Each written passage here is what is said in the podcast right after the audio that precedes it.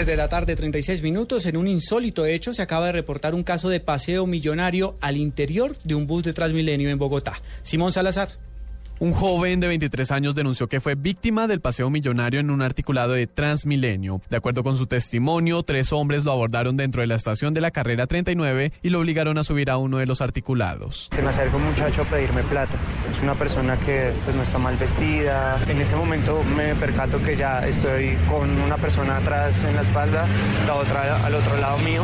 Me muestran arma de fuego que traen con ellos. Dijo que lo obligaron a ir a la estación de la calle 76 y luego a un cajero donde le hicieron retirar los 150 mil pesos que tenía en su cuenta, le robaron el celular y una tarjeta de crédito. El coronel Jairo Torres Rondón, comandante encargado de la policía de Transmilenio, calificó esta situación como atípica. Para desarrollar toda la tarea de investigación y las tareas preventivas para evitar que si se presentó ese hecho se repita eh, nuevamente. Simón Salazar, Blue Radio.